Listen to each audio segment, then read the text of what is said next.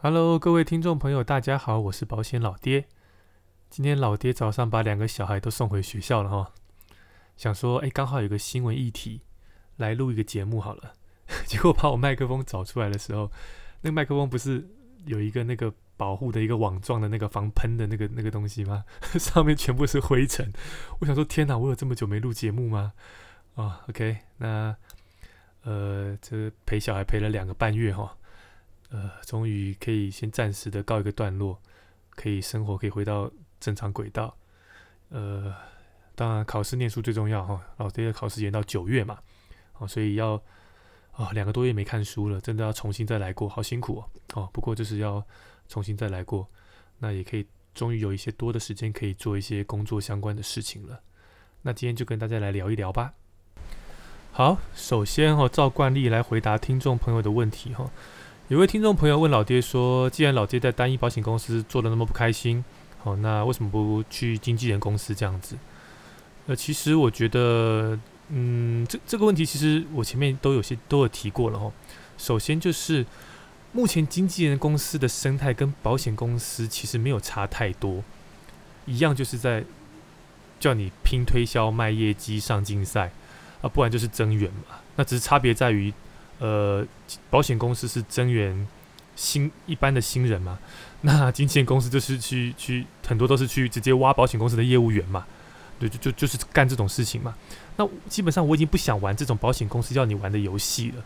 哦，就是推销增援上竞赛，我觉得带组织，我觉得那个已经不是我我现在想要做的。那当然，每个人的职涯有每个职涯的阶段。我做了十五年了，我我我现在的我已经不想再玩那些游戏了。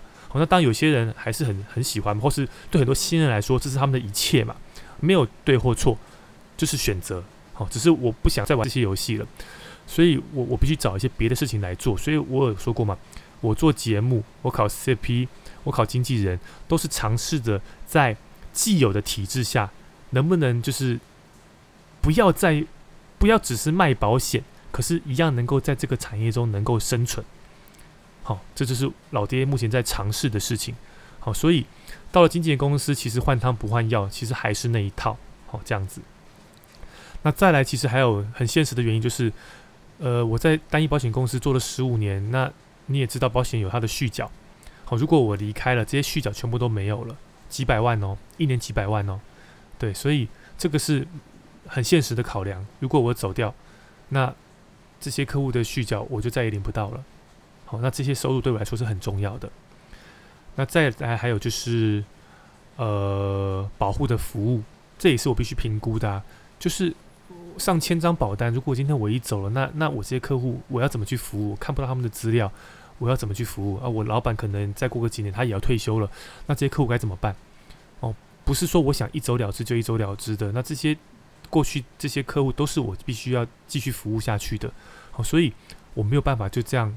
很洒脱的就就走掉，哦，这是这是还有这个原因。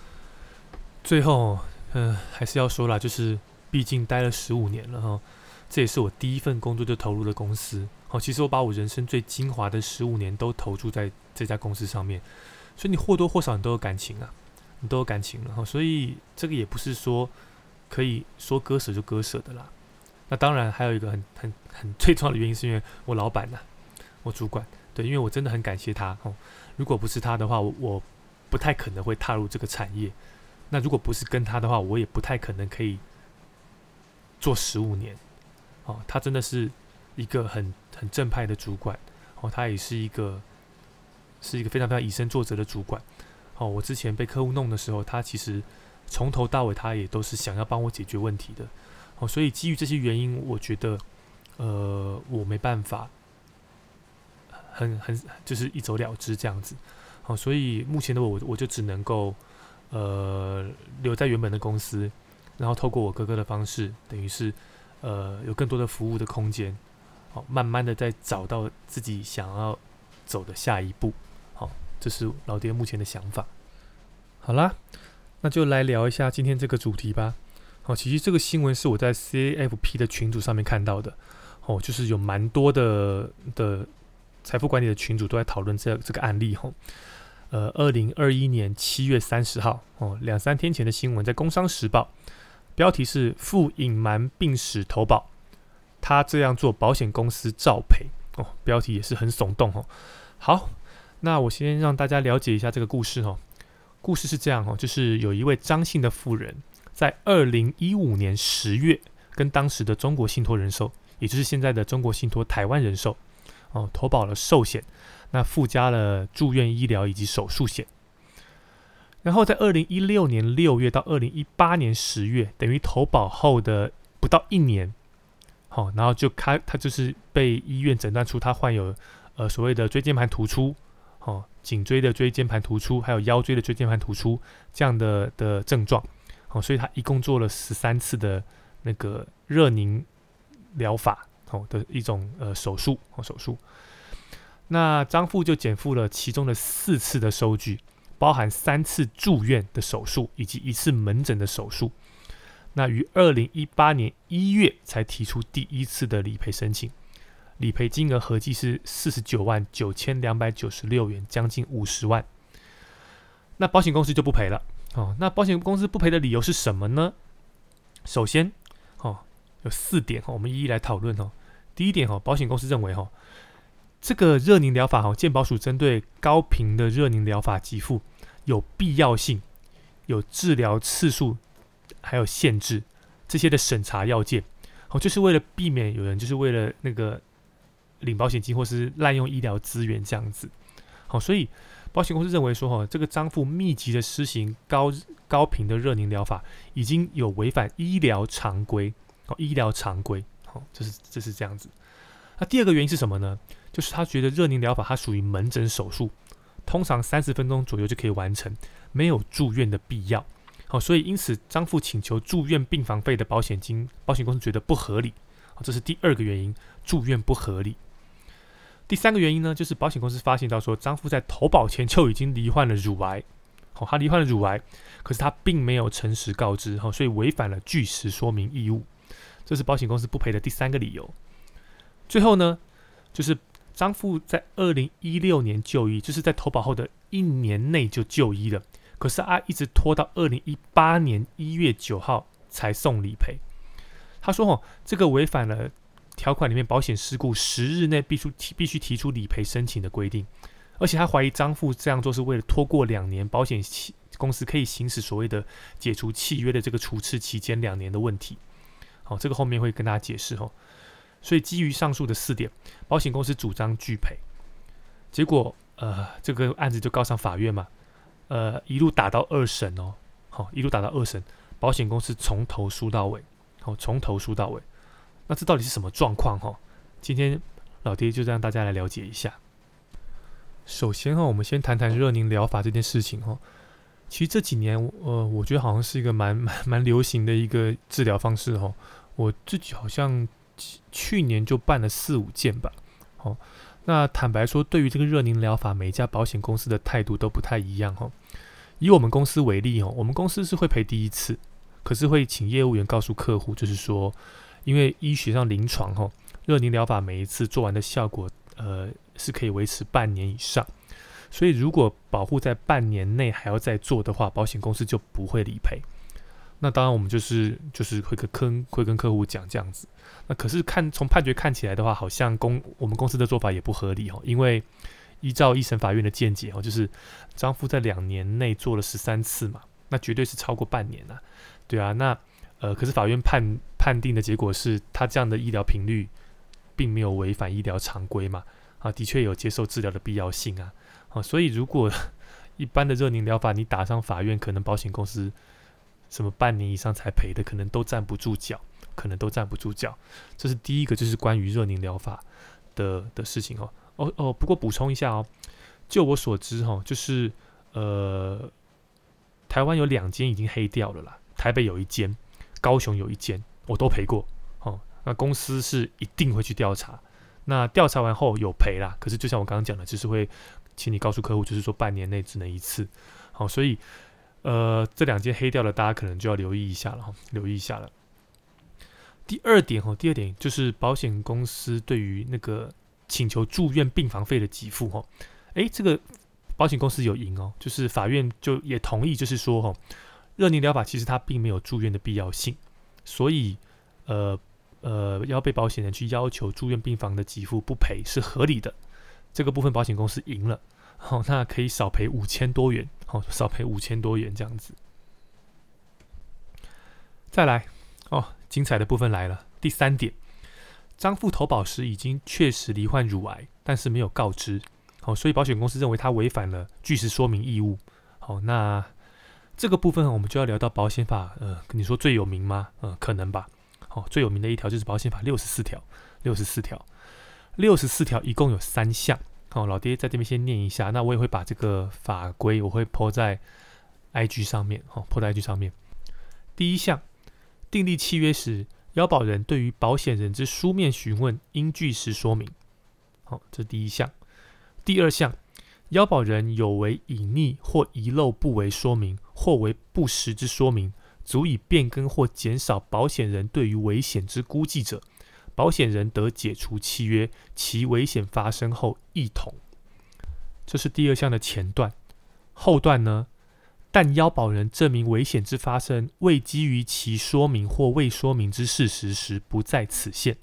这是后段。好，那第三项就是讲除斥期间，前项解除契约权，自保险人知有解除之原因后，经过一个月不行使而消灭。或契约订立后，经过两年，即有可以解除之原因，亦不得解除契约。OK，这一条就是有名的保险法六十四条，那讲的就是所谓的呃据实说明义务，哦，或者是说所所谓的告知义务这样子。那它的理论有依据有两点哈，第一个就是对价平衡原则，那第二个就是诚实信用原则。我觉得这个应该蛮白话，大家用用直觉去想也知道哈，就是。我们讲对价平衡好了，就是说保险是基于共计的概念嘛，好共计，好共计，集合多数人的保费去帮助少数需要帮助的人，哦，这是属于共计嘛。好，那当然你每一个被保险人，他危险程度是不一样的啊，你移转的风险不同，当然会影响到你保费收的高低嘛。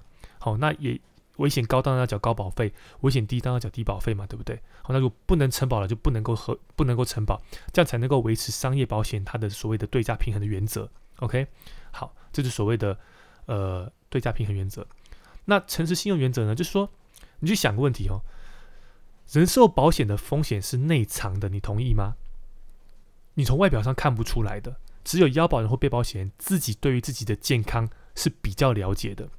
所以今天如果要成立保险契约，保险公司要能够核保，真的只能仰赖腰被保险人他的他的诚实告知，他的说明，好，不然我们没有办法知道他身体的状况。好，这就是所谓的诚实信用原则。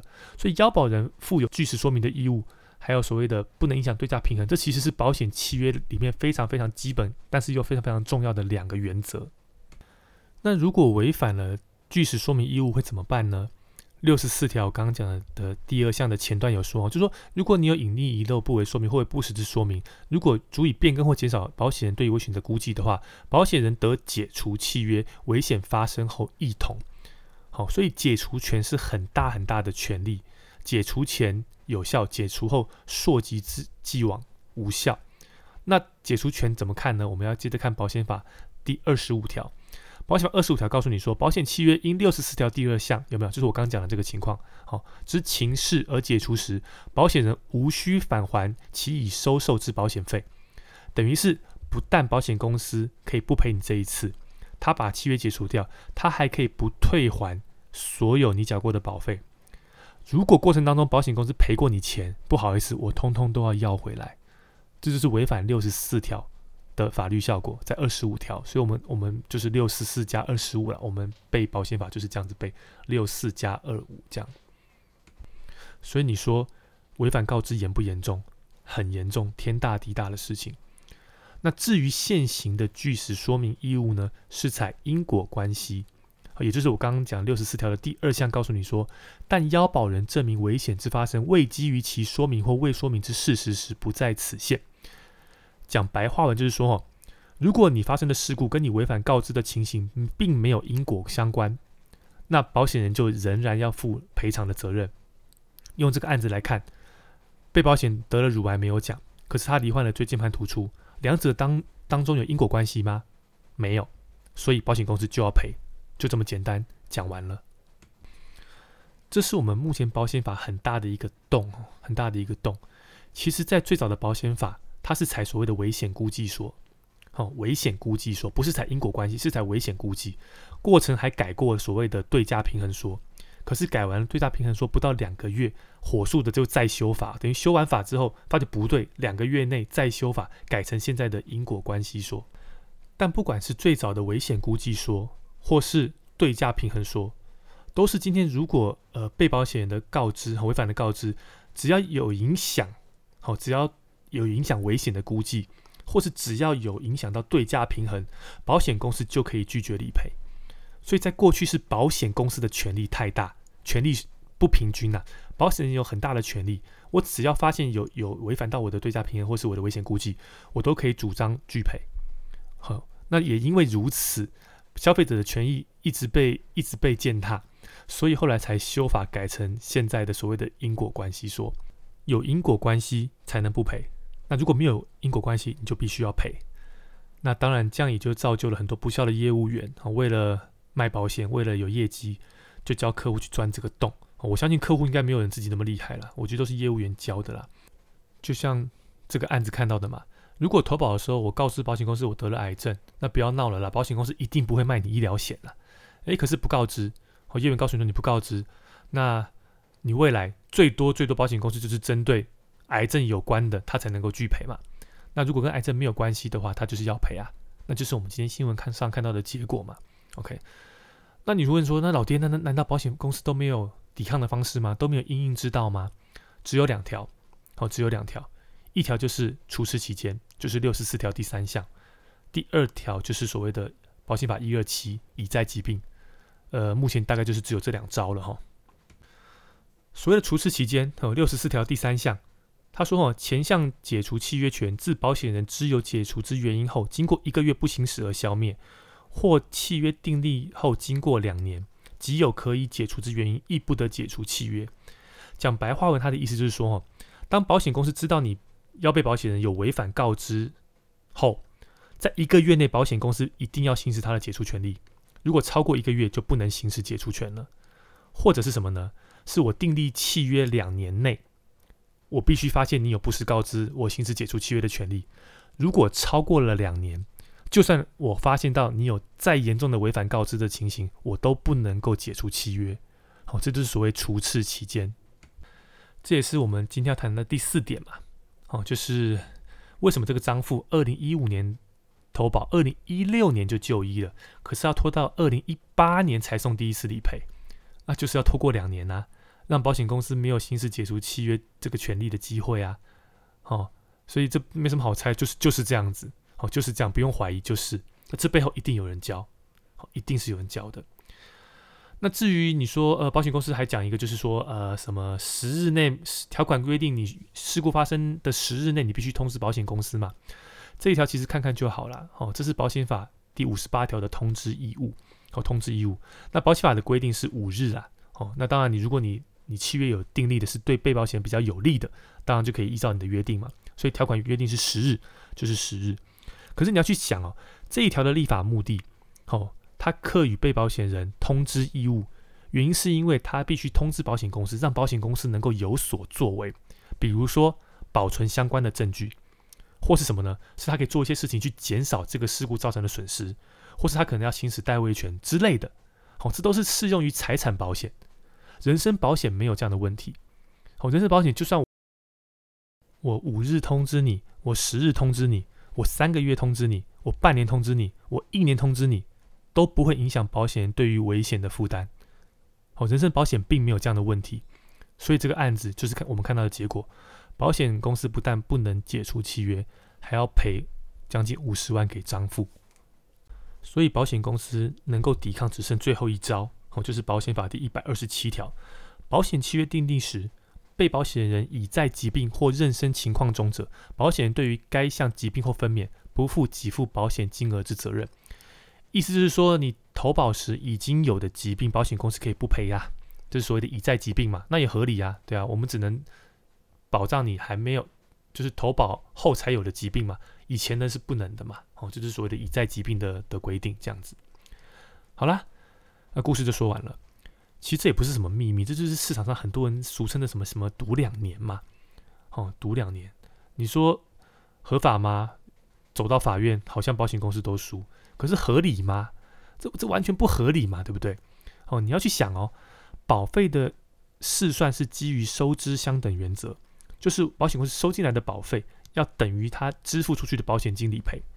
换句话说，这些赔出去的保险金全部都是你我的缴的保费，所以这样做的做法严重伤害了共同团体的利益。那套句《无间道》的台词嘛，“杀人放火金腰带，修桥补路无尸骸。”守规矩的你我就这样一直傻傻的一直交保费，一直交保费，一直交保费啊，从来都不理赔。那不守规矩的人就给你这样子玩，那你觉得这保险制度一定会崩溃吗？一定会崩溃，这这成立不了的。好，那你说这个问题要怎么解决呢？呃呃，眼下也只有修法一条路了。好，那怎么修？吼，有两种做法，一种是把现行的因果关系，好，因果关系说改回对价平衡说，好，那就是。不要再一定要有因果关系来保护这些不实告知的人。好，只要不实的告知的事项有影响对价平衡，保险公司就可以拒赔，或是可以保留调整保费的权利。我赔你，可是我要调整你的保费，因为影响到对价平衡了。这是第一种做法。可是目前看到的好像是要走第二种做法，就是根据二零一八年保险法的修法草案，就是直接把保险法六十四条第三项两年出事期间延长成五年。你再赌嘛，有吗？赌两年变成赌五年，你再赌赌看嘛。哦，可是我我我并不认为这样是好的，因为这样子你又给了保险公司太大的权利了。那谁有权利，谁就会作怪。以前不就是保险公司作怪，一直不赔不赔不赔，所以才改改改改到因果关系吗？对不对？那现在如果你给了保险公司五年的期限，等于是我订立一张保险契约，保险公司在五年内，他只要发现告知是有瑕疵的，他都可以主张。解除权，那这就是权力的过大。好，所以啊，不过啦，这个草案目前又撤回了。好，所以未来会怎么修，其实还不知道。那我们就只能够持续去关注它了。这样子，OK，好，那今天的节目就录到这边了。呃，有任何的问题，好，可以加老爹的脸书社团，或者是加老爹的 IG，哦，可以发讯息给老爹。那感谢大家的收听，哦，呃，喜欢老爹的节目，请帮我。在那个 Apple Podcast 上面按一个五星，让更多的人知道老爹的节目。那我们今天就聊到这喽，下次见，拜拜。